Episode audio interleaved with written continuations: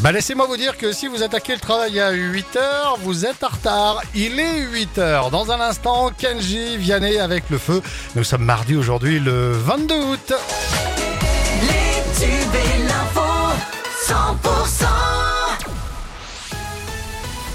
L'actu en Bigorre et dans le Béarn, c'est avec Pauline Chalère. Bonjour Pauline. Bonjour Fred, bonjour à tous. Alors que la France et nos voisins suffoquent, les Pyrénées-Atlantiques et les Hautes-Pyrénées encore épargnés ce mardi par l'alerte orange canicule.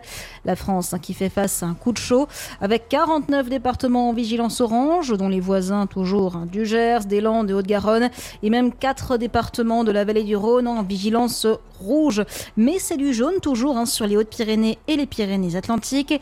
Alors il a fait chaud ces jours-ci, entre 26 et 34 degrés sur les Pyrénées-Atlantiques, entre 32 et 35 en Bigorre. Mais la nuit, les températures se rafraîchissent.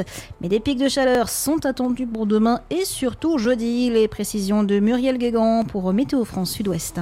Ensuite, il y a une hausse des températures assez marquée euh, pour euh, mercredi et jeudi, avec des températures là qui euh, qui atteindront euh, ou qui dépasseront facilement les 37, 38 degrés, voire même on pourrait euh, très localement atteindre les 40 degrés. Donc, mais là, ce sera à, à réévaluer euh, pour la suite. Ça arrive, hein, il y a déjà eu de- des antécédents, mais ça reste quand même exceptionnel pour pour une fin août. Et les Pyrénées-Atlantiques et les Hautes-Pyrénées qui pourraient alors passer à leur tour en vigilance orange.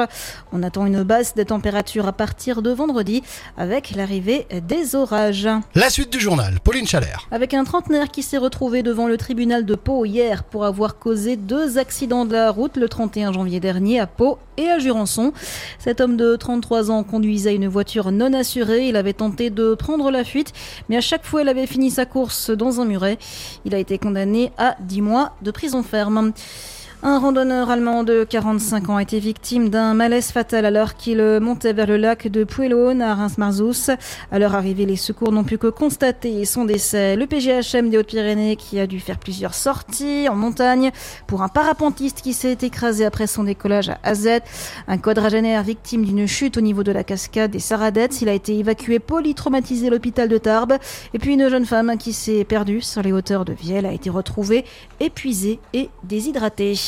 La mairie de Pau a lancé les candidatures pour le contrat social étudiant, une bourse de 1000 euros accordée en échange de 40 heures de bénévolat pour encourager l'engagement des jeunes dans la vie active. Pour prétendre à cette aide, il suffit d'avoir entre 18 et 26 ans, de résider à Pau depuis un an et d'avoir le bac, mais les places sont rares. 30 personnes seulement pourront prétendre à cette bourse. L'inscription se fait sur le site de la ville de Pau. Elles sont ouvertes jusqu'au 30 septembre. En rugby, une liste euh, basée sur l'équilibre et le vécu collectif selon Fabien Galtier. Le sélectionneur du 15 de France a dévoilé hier les 33 joueurs retenus pour la Coupe du Monde de rugby. Sans surprise, on retrouve le bigourdan Antoine Dupont qui aura à nouveau le brassard de capitaine. En revanche, hein, c'est la douche froide pour Emilien Gaëton qui évolue à la section paloise. S'il se dit très déçu, il avoue tout de même retenir beaucoup de positifs de la préparation. Et dans le reste de l'actualité, Pauline? Un enfant de 10 ans est décédé à Nîmes dans la nuit après de nombreux coups de feu dans un quartier. La petite victime se trouvait à bord d'une voiture avec des proches au moment du drame. L'un de ses proches a d'ailleurs été grièvement blessé par balle. Les maires écologistes de Bordeaux et de Strasbourg ne participeront pas aux journées d'été de leur parti cette semaine au Havre en raison de la venue du rapport controversé Médine. Les autorités espagnoles ont bon espoir que l'incendie monstre qui a dévasté des milliers d'hectares sur l'île de Tenerife soit stabilisé dans les prochains jours. En revanche, hein, c'est un véritable drame écologique qui se joue au Canada. Les méga-feux qui sévissent depuis des semaines ont entraîné plus de 14 millions d'hectares brûlés, 87 000 personnes touchées, 1 milliard de tonnes de CO2 rejetées.